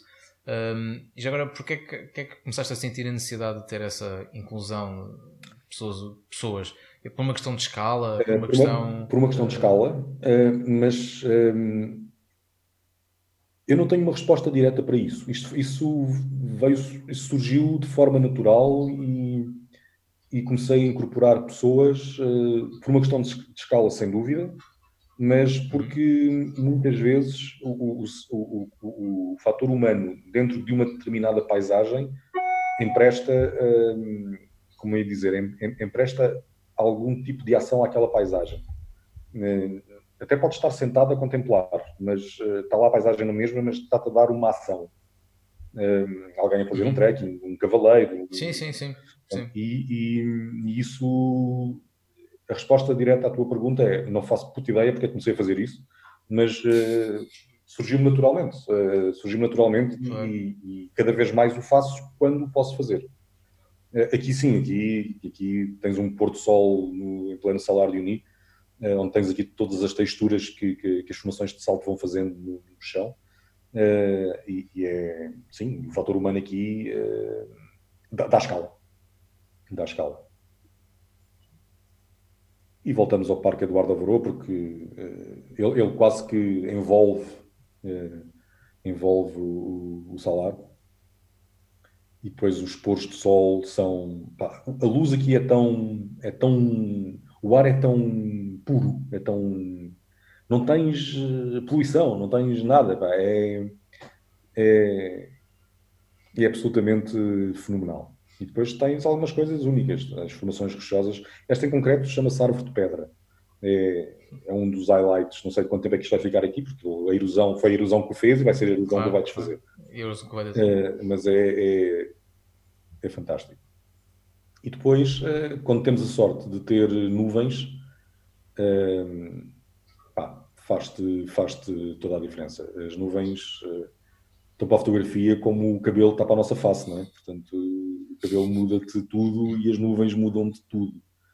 É, um dia de céu limpo, já, já, já passei aquela fase em que estava sempre gente estar sol para, para fotografar. Isso já acabou há muitos anos, há muitíssimos anos. Era mesmo é, céu carregado e textura nas nuvens. É, mas, mas, eh, pronto, aqui, aqui foi mais um exemplo de, de, de fator humano como para, para, te dar escala. Não é que a fotografia não fosse bonita sem ter, sem ter, uh, sem ter esta pessoa na fotografia, mas uh, dá-te dá aquele acrescento, acho, acho eu, uh, aquele acrescento que, que, te faz. Aliás, ela aqui repete-se, está, está, com dois ângulos uh, diferentes. Uh, e repete-se. Um, agora eu faço aqui um voo picado para, para o Chile e mostro esta fotografia porquê? Ah, porque é raro conseguires ter esta imagem. Uh, isto foi feita, isto, isto é, um, é, um, dos vários glaciares da Patagónia. Foi feita da janela do avião uma janela extraordinariamente limpa, um dia extraordinariamente claro, com uma Eu te luz, dizia exatamente isso. Com uma luz. isto, ah, é que isto parece mesmo que fotografaste tipo de helicóptero sim, ou, ou, com um drone ou uma cena assim. Uh, e tive a sorte, tive a sorte de estar sentado no local certo da janela, à hora onde as sombras me permitiam dar aqui textura à imagem. Uh, ah, e, e, tens uma visão dos glaciares da Patagónia, porque a Patagónia, um, aqui nesta imagem, eu não sei se com o rato, uh, quem esteve na Patagónia, conseguem ver onde, onde o meu rato está neste momento? Sim, sim, sim, sim, sim. sim. Quem esteve na Patagónia, eu diria, ou bem que foi no mesmo sítio de avião onde eu estava sentado, ou que todas as pessoas veem esta montanha do lado de cá, ou seja, do lado argentino. Eu estou no lado chileno, eu estou aqui, esta fotografia foi feita do lado chileno, o lado argentino está deste lado. Vocês sabem que montanha é esta? Já ouviram falar no Fitzroy? Sim. Para quem gosta de mais de montanha. Isto é um dos highlights da Patagónia. É, aparecem. É, há, aqui uma aldeia aqui perto, uma aldeia que agora já cresceu, é, que se chama El Chalten, um, e que significa o fumegante. O Fitzroy chamava-se El Chalten porque significa é, a, a, montanha com nuvem, a montanha com fumo, é, acho que é assim que a tradução uh, literal. Se não é assim, que me perdoem os mais puristas, mas é qualquer coisa parecida com isto. Uh, e a imagem vista do ar do lado argentino, do lado chileno, uh, epá, é, é, é, eu, eu senti-me muito, e dou graças a Deus de, de ter feito esta imagem, porque senti-me mesmo privilegiado de poder ter, uh, ter fotografado esta, este, este, local. E depois tens todos os glaciares, todos os glaciares que, que aqui, que aqui confluem. Portanto, eu estava a sobrevoar a zona da capa. Que ainda existem que ainda existem. A é? zona, esta fotografia foi feita em 2015, uh, eh, portanto uh, ainda existirão. Uh, mas toda esta zona da capa de gelo sul, que é uma das maiores áreas de água doce do planeta, fora dos polos, e fora da Groenlândia, a Groenlândia é polo, é considerado polo, mas fora do Polo Norte, Polo Sul e Groenlândia, é, é a zona da é a capa de gelo sul da Patagónia. e é, como vocês veem, isto é tudo glaciar, isto tudo são glaciares. E é impressionante. Vem aqui o, o o glaciar, o Perito Moreno, a descer para, para o lago, é, que também é, é, brutal. E esta é outra vez o, o é, é um, uma aproximação do, do, do Fitzroy. E vê-se, é, é uma montanha, é um, é um bloco perfeitamente alucinante. De... E aqui continuamos Patagónia. É, este é o Parque das Torres de Alpine. E, este, e estas são efetivamente as torres, eh, que com a luz certa pá, são mágicas. Com a, luz, com a luz certa e com alguma edição, não é? Eh, a luz toda não faz, não faz tudo. Eh, mas isto foi fotografado, portanto, na mesma, na mesma viagem. E é engraçado que neste parque, eu tenho duas, tenho uma história que se repetiu neste parque. A primeira vez que fui a este parque foi em 1999. E eu sou um indivíduo, como já vos disse, apesar de ter tido uma, uma uma educação católica. Hoje sou um não crente, uh, mas uh, às vezes acredito em premonições. E no dia 23 de janeiro de 99, eu quando acordei, disse para a Luísa, que estava nessa altura comigo, disse, hoje vamos ver um puma. E ela deve ter olhado para mim deve ter dito, vai lá lavar a cara, toma ducha que isso depois passa-te. Uh, e o que é facto é que quando nós entramos no parque, e, e éramos 14, nós entramos no parque numa carrinha, numa minivan. Uh, passado pá, 20 minutos de estar no parque, eu vi um puma. Vi eu e viu toda a gente que estava na, que estava na, na minivan. E quando eu disse ao guia, olha, está ali um puma, e ele disse, não, não, isso é impossível porque eles não vêm tão perto da estrada. Hoje em dia, é, já conto a segunda parte da história. Eles não vêm tão perto da estrada, isso é, é impossível, não pode ser. O condutor da carrinha, que era de lá, que era daquela zona, e o senhor tinha na altura 60 e picos anos, nunca na vida dele tinha visto pumas, nunca. Disse, não, não pode ser. E eu, na altura, disse, pá, então se vocês, se aquilo não é um puma, tem um peluche sem tamanho gigante. E, ele, e eles lá deram a volta. Gatos com hormonas, são gatos com gatos hormonas. Eles lá deram a volta um, e, e, de facto estava, estava o puma numa zona, num sítio mais alto, mas que se via perfeitamente de estrada. Mas quando eu digo num sítio mais alto, uh, estou a falar de. A estrada estava aqui e ele estava a 2 metros assim, uma colinazita. Uh, eu fiquei tão nervoso, tão nervoso, tão nervoso, que não tirei uma única fotografia. Não fotografei. Portanto, não, o guia não me deixou sair, e bem, do carro, né? do, da, da, carrinha, não deixou sair. Uh, e eu não tirei uma única fotografia. Toda a gente estava no autocarro, toda a gente viu o Puma, todos. Uh, e, e não sei se alguém tirou uma fotografia. Eu acho que ninguém tirou uma fotografia. Ponto final parágrafo, acabou esta história. 2015, estava a chegar ao Parque das Torres de Alpena às 3 da manhã. Sensivelmente 3 da manhã, 2 e tal da manhã. Quando estava a chegar ao alojamento, passaram quatro pumas na estrada, em frente ao carro. Assim, tal. Vim saber que agora é relativamente... Iam para a night. Iam para a night. Agora, passados, portanto, entre 99 e agora, uh, o número de pumas no parque cresceu imenso. Foram protegidos e cresceu imenso. Uh, o que é bom. Uh, quer dizer que também o, as presas que eles caçam também cresceu. Que... Mas é curioso, não deixa de ser curioso, que as duas vezes que estou a entrar no parque, pelas duas vezes vi pumas. Na, na primeira vez vi um puma e agora vi uma família, de, uma família, não sei se era uma família ou não, mas vi quatro pumas. A, a, Pronto, já. Uh, já sabem, quem quiser, quem quiser ver Pumas, sim, sim. Não, não, hoje, tem, que ir, tem que ir com o Arthur, tem que ir com o Arthur, senão não há, não, não vem Pumas. Hoje em dia há tours fotográficos no parque onde te garantem a 100% que os vês e que os fotografas. Isso é, hoje em dia as coisas já estão assim. Uh, tal como um, um, amigo meu que, que, faz tours no Ladakh, que te garante uh, que, que, fazem tours fotográficos para fotografar leopardos das neves, que são dificílimos de fotografar, e ele, dá, ele garante que os fotografas. Uh, portanto, hoje em dia as coisas já, já estão mais, uh, aparentemente, mais facilitadas. No caso da Patagónia, sim, é, há, há, há, vários, há várias, vários relatos e há, e há tours fotográficos só para ver filmes. Mas, mas este, esta imagem foi feita, foi feita em 2015 também, na, na, nas Torres de Alpine. E continuando, outra, outra versão das torres, quando vocês estiverem fartos de ver fotografias, digam-me. Este, este, isto foi feito também no parque uh, e ela não está totalmente focada porque estava muito vento. A Patagónia tem muito vento, muito vento. Eu, por mais que segurasse o tripé, uh, a coisa mexeu ali, nota-se que não está totalmente uh, focada. Mas gostei imenso porque isto vocês aqui veem são os os cuernos de Alpine, às torres e aos, e aos cornos de Alpine. E achei curioso ter a Via Láctea a nascer nos cornos de Alpine. É, uh, e só por causa disso é que eu, que eu, que eu pus esta fotografia aqui. Uh, e, e, eu gosto da fotografia por isso. Tecnicamente não está perfeita, mas gosto da fotografia por isso. Isto é um detalhe de um glaciar. Uh, eu gosto imenso de azul. Gosto muito de azul. E os glaciares têm azuis que que os tipos da SIM, das tintas, devem, devem ficar invejosos, porque um, consoante a compressão do gelo, um, consegues ter azuis de uma pureza absolutamente brutal. Ainda não conseguiram descobrir qual é, que é o Pantone. Não, não conseguiram. Mas este parque, este parque das Torres de Alpine, pá, tem paisagens. Uh, atenção, todos estes sítios só se chegam a pé. Uh, não, não, não vais lá de outra maneira. Ou vais a pé ou vais a pé. Portanto, não há. Ou vais de helicóptero. Ah, e esta, esta pus aqui por, porque cacei uh, uma avalanche. Uma avalanche. Hum, yeah.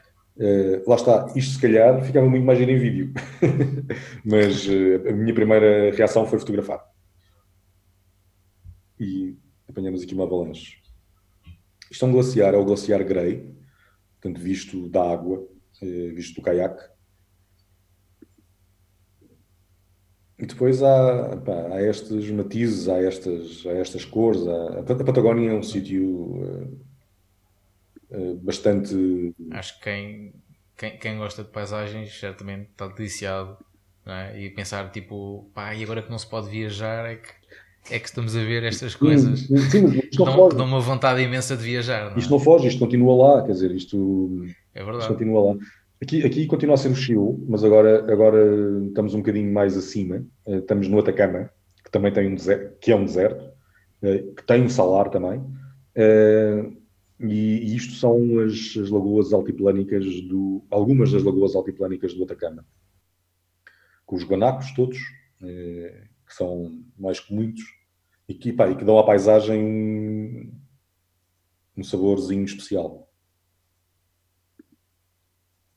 Este é um sítio muito curioso. Isto é o Val da Morte. Uh, fica ao pé de São Pedro, fica colado a São Pedro da Atacama.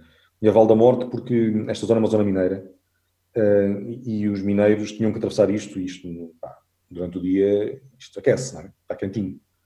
E, e, eram muitos, isto é a história que me contaram, e eram muitos que acabavam com o peso que traziam, com, com o cansaço, com o calor, acabavam por morrer. Isto é a história simplificada porque é que isto se chama Val da Morte. Mas isto ao Porto do Sol, este, este sítio ao Porto do Sol, epá, é absolutamente mágico. É, é absolutamente brutal. E que fica 10 minutos de carro de São Pedro da Atacama.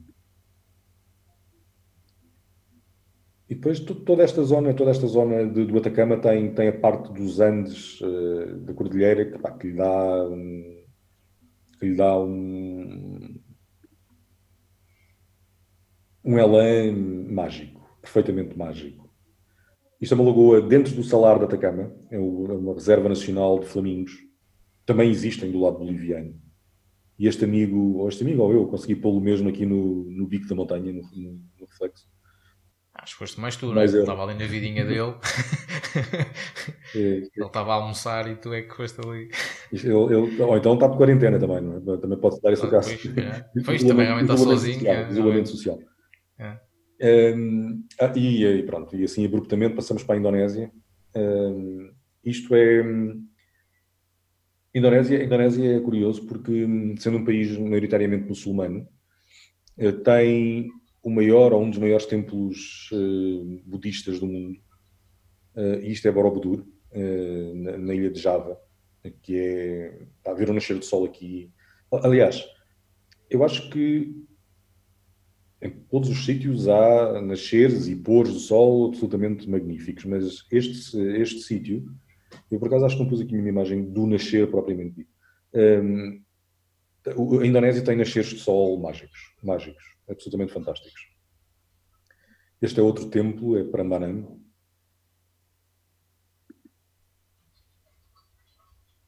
E aqui voltamos à montanha, voltamos à fotografia de natureza. Isto é uh, o sítio onde se vê o nascer do sol no Bromo. O Bromo é um dos vulcões de, de Java, é um dos mais acessíveis. Uh, para chegares à plataforma onde podes observar, vais de carro. E aqui estas luzinhas que vocês estão a ver, não me perguntem como é que se chama este, este vulcão, porque eu agora não me lembro. Eu sou péssimo para nomes e não me lembro. Mas estas luzinhas que vocês estão aqui a ver, isto é um vulcão ativo. Este vulcão está aqui, está ativo. Há, há, eu tenho, tenho uma imagem, não sei se eu pus aqui ou não, onde se vê a saída de, de, de, de lava. Uh, e isto são escaladores que estão a subir a montanha. Isto são uh, frontais, são luzes frontais, uh, malta a subir a montanha que já estamos a, com o sol a nascer. Aliás, nesta imagem, por acaso, aqui vem o fumo a sair, da, da, o vapor a sair da, da, aqui onde eles estavam a subir há pouco. Pois. E estas são, são, são imagens que vocês já viram noutros sítios. Há, há, milhares de imagens iguais a estas, ou parecidas com estas. Mas parecidas com estas não há muitas. Isto é noutro vulcão, uh, que se chama Igen, Kawa Igen, e tem a particularidade de ser uma mina a céu aberto de enxofre. Com uma outra particularidade que é ter aquilo que comumente se chama os fogos azuis. Fotografar isto é um pincel do caraças, porque ao bem que tens uma lente muitíssimo luminosa, ou tu para obteres isto tem que estar escuridão total. por isso é que eu, eu, eu comecei, eu fui para esta montanha à meia-noite, comecei a andar à meia-noite, para chegar aqui por volta das 13 e picos da manhã, uh, para conseguir ter tempo suficiente uh, para, para, ver e fotografar os fogos azuis e ver os mineiros a trabalhar antes que os turistas todos chegassem. Uh, porque quando a malta chega é, é, ao amanhecer e aí já não vês isto. Já não, não tens, vês eles a tirarem o enxofre e tal, mas já não, já não vês os fogos azuis.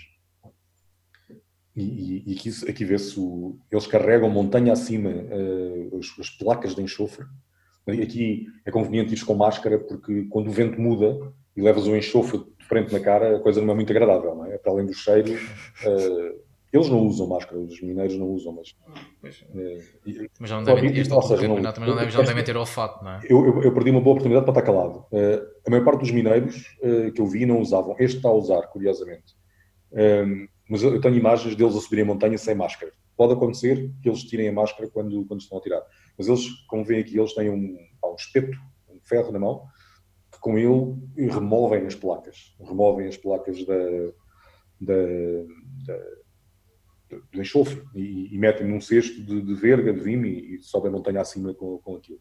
é duríssimo, deve ser duríssimo. Uh, nem quero imaginar o que é ter esta, ter esta, esta profissão. Uh, e aqui hum, consegue-se ver uh, aqui pus todos os frontais a apontar para ele, para ter alguma luz, para poder Pois. eh, fotografar. E, e, pá, e é titânico, parece que estás noutro mundo, parece que estás num... E esta imagem, apesar de estar toda desfocada, mas é para vos dar uma ideia, eu já, eu já tinha feito aquilo que tinha a fazer, já, tinha, já me estava a vir embora. São os turistas a chegar, a malta, turistas como eu, ao fim e ao cabo, eu, eu fui, foi um turista mais cedo. É a malta a descer a montanha para ainda conseguir ver um bocadinho dos fogos azuis. Estes indivíduos que estão aqui, quando chegam cá abaixo já não vêem nada, porque eh, aqui parece que é perto, mas eh, a malta a subir a montanha, isto é só um single trail, é só um, um carreiro. Caminho. Eh, portanto, há, há aqui.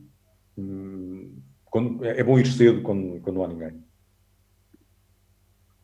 E depois esperei pelo nascer do sol. Isto é uma das minhas filhas, aliás, são as minhas filhas. E o lago. Isto, isto é o sítio onde descemos, aqui. Onde, onde, onde retiram o, o enxofre e depois tens uma visão eh, pá, do nascer do sol neste lago absolutamente mágica. Mágica, mágica, mágica. É brutal, brutal. E este vulcão, a par dos vulcões da Nova Zelândia, este vulcão, dos nasceres do sol nos vulcões da, da Nova Zelândia, este vulcão é, é absolutamente fantástico. E agora, João, agora deixo-te a ti comentar as imagens. Oh, vá, olha. Tens, tens uma foto que quando nós lá fomos foi, foi muito complicada de, de conseguirmos apanhar. Recordo-me, con- conseguimos lá apanhar uma, uma gueixa assim a passar já durante a noite e foi, foi tramado. Nós andámos lá às voltas, às voltas e estava a ver que não parecia nenhuma. Eh, sim, E tu eh, aqui tens uma nas calminhas, pá, à vontade. Isto, isto eh, eu posso dizer que as últimas vezes que fui já não fotografei caixas. Eu. Eu. Hum. Um, e o que é engraçado é que uma das vezes que estive no Japão, eh, houve um dia que eu estava. Foi uma vez que eu voei para Kyoto, eh, antes de ir para Tóquio para receber o grupo. E queria fotografar o Gion. Portanto, o Gion é um bairro em Kyoto onde tens maior probabilidade de, de, de te encontrares com as tudo ao final do dia. Esta fotografia foi feita, não sei, às seis da tarde. Ela parece que tem luz de dia, mas era um lusco-fusco. Hum. E eu fui, fui ao Guion durante o dia. Eh, Fui, não sei, às duas da tarde, ou coisa do género. E andava por aquelas goelas mais estreitinhas e vi uma gueixa vir a pé. Não sei se era gueixa, se era Maico, se era, se era aprendiz, se era gueixa mesmo. Mas para a fotografia é indiferente. Eh, e isto tem a ver com aquela história que há bocadinho falamos sobre o bom senso e falar ou não falar. E, e, e vinha uma com, com um cliente. eh, eu parei, perguntei ao cliente se podia falar com ela. Ela falava inglês, curiosamente, o que no Japão não- nem sempre acontece. Não é, sim, não é muito comum. Um, e tive a conversa com eles, não sei, uns 3, 5 minutos. Tive bastante tempo a conversa com eles, atendendo que eu os parei na rua. Uh, e no fim tirei uma fotografia, aos dois, com o telemóvel. Fotografei-os com o telemóvel, não fotografei com câmera. Um, e, e foi engraçado, porque foi a primeira e única vez até agora que eu falei com uma, tipo, consegui falar com uma. Curiosamente, eh, foi das, das vezes mais reconfortantes. Não foi nenhuma das fotografias, eu tenho dezenas de fotografias de geixas. Eh, foi, foi das mais, das, da forma mais reconfortante. E a fotografia que eu tenho deles os dois é, foi meio corpo, eles os dois. Eu disse: Posso ter uma fotografia? Ok. E foi o que eu snapshot. Esta fotografia, curiosamente, foi feita na primeira vez que fui ao Japão, na primeira vez que fui ao Guion, na primeira vez que parei para fotografar uma gaja. Oh, Um, estava a passar numa das ruelas das, onde- das- casas de chá e vi que estava muita gente parada ali, com tripés e com Pois, um, um carrão à porta. E isto foi sorte de principiante, porque eu ia passar, eh, eu acho que devia ter a 100-400 metida na máquina, suponho eu, e isto foi tirada com uma 100-400. Um, e, e voilà. Eh, É uma das, talvez, das melhores fotografias de, de geixas que eu tenho. Não é aquela que eu mais gosto, mas talvez das melhores fotografias de geixas que tenho. Eh, gosto imenso deste- desta fotografia. Também foi tirada no Guion, em Kyoto. E é, e é um, um funcionário de um restaurante, isto é um restaurante, à espera dos clientes. Mas gosto da posição dele, gosto da posição dos braços, gosto da, da expressão. Um, a postura dele. E foi, foi uma das imagens. Também gosto da expressão deste. Uh, o, o, o, Japão tem uma espécie de macacos que normalmente as pessoas conhecem pelos macacos da neve, mas na realidade eles estão em todo lado. Uh, e existem, eles são conhecidos porque foram, começaram a tomar banho nos onsens, nas piscinas de água quente que, os, que, que abundam né, nas montanhas do Japão. Um, e, e, há uma, e há um sítio um, que se chama Jigokudani, onde, onde eles, normalmente as pessoas vão para fotografar a tomar banho. Uh, eu já fui duas vezes. Uma, uma, das vezes fui em abril, já não havia neve, e foi quando esta imagem foi feita. Este é um macho, e a história deste macho uh, foi, reflete bem a história de não fotografes se eles não quiserem. E, e, então, o que é que, o que é que, tenho aqui fechar aqui alguma coisa. Um, não fotografem se eles não quiserem. Eu com este amigo, e esta fotografia foi feita como 100 400, comecei-me a aproximar, a aproximar, a aproximar, e ele estava parado. Eu lembro que estava uma das minhas filhas atrás de mim, uh, que me dizia, cuidado, cuidado, cuidado, e o tipo faz uma primeira uh, tentativa de investir contra mim. Eu faço, eu tenho umas 10 fotografias deste, deste amigo. Uh, e, e, e, e, a alturas tantas ele avança. E quando ele avança eu recuo, portanto, mas avança para atacar, portanto ele mostra-me os dentes. Porque ele estava com a fêmea, eu tinha fotografado a fêmea e estava a fotografá-lo a ele. Não fotografei, havia Cris, mas eu não fotografei. Mas gosto imenso do olhar dele. Isto é Planeta dos Macacos por duro. É, gosto da, da, expressão dele, gosto dos olhos dele, porque ele está-me a olhar nos olhos, tipo, está-me a desafiar. É, tipo, anda cá que eu dou-te uma dentada. É, para mim, esta fotografia é o que diz é anda cá que eu mordo. É, e, e, gostei, gostei e gosto imenso desta fotografia. Uhum. Esta e para quem é... só estiver a ouvir, já sabe que tem que viver o vídeo no, no, no YouTube para ver essas fotos todas que o Arthur está, está a descrever, não é? Ah, sim, sim. Porque temos malta que, só nos, que ainda só nos ouve em versão áudio. Pronto, esta pode ser a excelente deixa para começarem a ver os nossos vídeos no YouTube. Ah, sim, sim. Espero que sim. Senão... Esta, esta, esta, era, esta era a fêmea. Portanto. Foi a causa, foi a causa dele querer te agredir. Exatamente. Acho que ele, ele, no fundo estava ciumento. Ele no fundo estava ciumento. Ah, pois, deve ter sido. Uh, mas, mas, este sítio dá, dá, pá, dá imagens giríssimas de, de, dos macacos japoneses. Este, este, é uma fotografia de um sítio que já não existe. Uh, o mercado de peixe, uh, tal como tu o conheceste, João, já não existe. Já fechou. mudaram de sítio.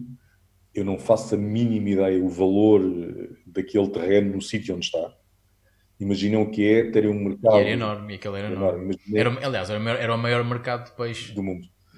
Uh, imaginem o que é, para terem uma ideia, uh, quem conhece aqui Lisboa, terem um mercado de peixes com não sei quantos hectares aqui aquilo tinha, ao lado da Avenida da Liberdade. Uh, seria, é mais ou menos o equivalente. Portanto, aquilo estava ao lado de Ginza, uh, que é, que é das, das, avenidas mais caras de Tóquio, e, e nem imagina a pressão que deve ter sido feita para, para o mercado sair daquele sítio.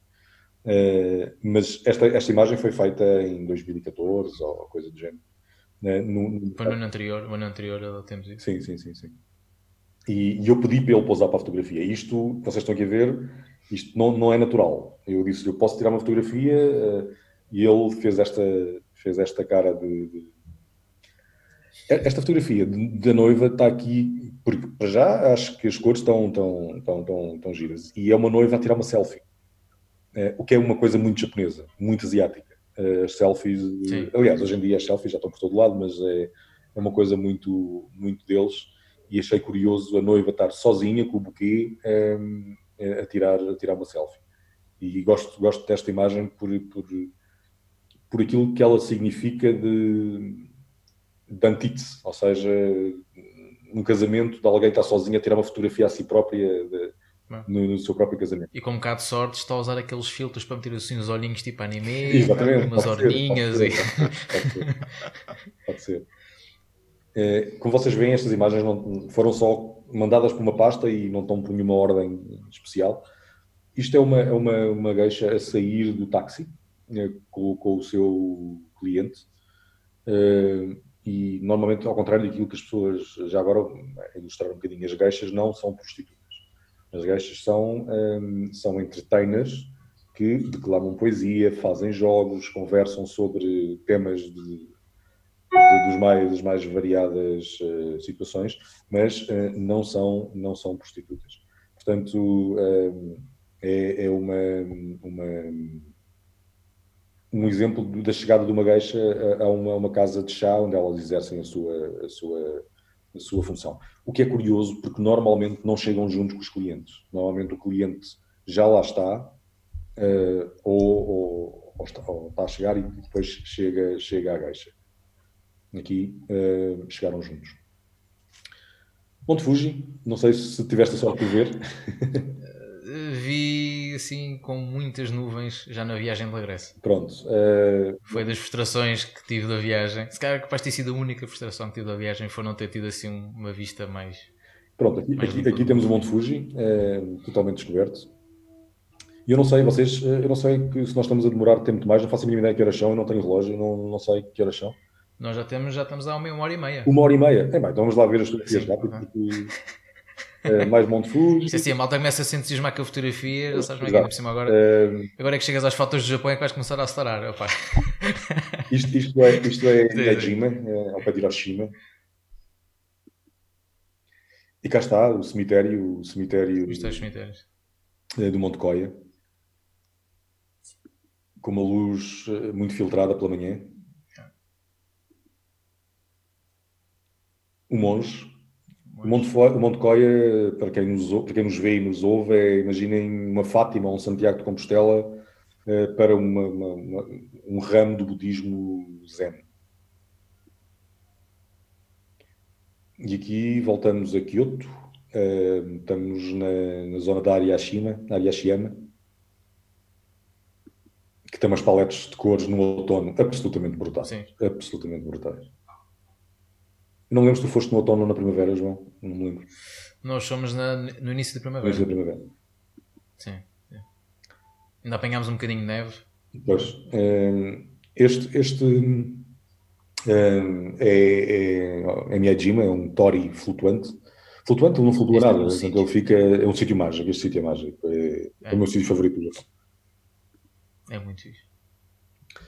Isto é, é música. Isto é um detalhe de um parque em Osaka. Eu fiquei sentado pá, aí uma hora a ouvir um tipo a tocar saxofone, a tocar. Como é que isto se chama? Não, isso não é. Não é saxofone, não, é, não exatamente este instrumento, que me perdoem os puristas nisto, mas é um detalhe que eu gostei imenso. E, e pronto, e é isto. E é a luz, a luz do Batman. Exatamente. É? O sinal do Batman ali. Pá, isto deu aqui para viajar e, por cima, agora estamos todos confinados, cada um em sua casa. É verdade. Uh, isto foi, foi, uma maneira de, de viajarmos. Uh, e mais uma vez recomendamos quem está só a ouvir o podcast uh, veja também, porque realmente tem aqui fotos muito fixe. E mais uma vez a gente agradece aqui o Arthur ter aceito o nosso convite. Nada, obrigado. Eu. Deu aqui para viajar, deu aqui um bocadinho para, para viajar. Ainda havia muito mais perguntas, é? que você tem muitas histórias que tens para contar. E já te tinha perguntado a ti em off, mas fica agora até aqui para registro. Para quando Sim, aquele tal desafio que tu falaste, publicares um livrinho com estas memórias e algumas fotos. Epa, é, é, pronto, em off, aquilo que eu também te disse, que já, eh, já me puseram datas e tudo, a editora já me pôs a data e tudo. está complicado, está complicado porque comecei a escrever e depois já puseram-se várias coisas aqui pelo meio, mas pá, seguramente que isso vai surgir um dia. Seguramente vai surgir um dia, não, não sei se este ano, calhar este ano não, uh, mas, mas tenho vontade que isso aconteça. Tenho vontade que isso aconteça. Não necessariamente um livro de, de fotografias, porque há gente que fotografa muito melhor do que eu e tem imagens muito mais bonitas destes sítios, mas sobretudo um livro de histórias, um livro de, histórias. Memórias, sim, que acho que tens muitas histórias para contar. Sim. E muitas são engraçadas. Sim, sim, sim. Uh, e, ficaram aqui algum, e algumas ficaram aqui alguns exemplos, não é? Sim. Portanto, muitas ainda ficaram por, por, por contar. Se não estávamos aqui mais outro, outro episódio só ouvirmos-te a contar as, as histórias. Se vamos com uma hora e meia, isto quase tem que dar dois episódios, a versão A e a versão B. É? lado A e lado B. Não é? Vocês, uh, vocês evitam. É, olha, mais uma vez, muito obrigado. Obrigado. Por ter aceito. Obrigado. obrigado. Uh, e, e certamente, olha, quando lançares esse livro, avisa que a gente fazemos um podcast tá bom, tá bom. para falar sobre o livro. Eu, eu, é, tá eu é que vos agradeço o convite pá, e muita força para, para, para o vosso podcast, para o canal do YouTube uh, e para, e, para, Obrigado. e continuem. O que é preciso é endurance. Uh, é sempre, é, são sempre maratonas. É isso. Faremos, faremos por isso. Olha, mais uma vez, muito obrigado. E a vocês que estiverem a ouvir ou a ver, espero que tenham gostado. Uh, Continuem-nos também a seguir, a fazer os vossos comentários, deixarem feedback, darem as vossas avaliações nas plataformas onde nos ouvirem, porque também só sei que a gente também consegue chegar a mais pessoas e aumentarmos também aqui a nossa comunidade. Ok? Sim, mais uma vez enviar-nos sugestões convidados. Já Sim. agora vamos aproveitar isto, não é? Já que Inclusivamente estamos... o Arthur, Arthur, depois se tiveres algumas sugestões de malta Sim, que acho que alinha aqui no nosso podcast, depois digo, já sabes, a gente fala sobre isso. Digo-vos em off, tá digo-vos em off, tenho imensos. É isso. Exatamente. Mais uma vez, muito obrigado por teres aceito e obrigado a vocês que também estão desse lado a ouvirem-nos e a verem-nos. Espero que estejam bem, que estejam em casa, cumpram as regras para ver se isto a gente consegue resolver isto o mais rápido possível para voltarmos todas as nossas vidas e para também começarmos todos a viajar fora de casa e não somente pelo ecrã do computador. Ok? Um abraço a todos e até uma próxima. Obrigado. Um abraço. Um abraço. Tchau.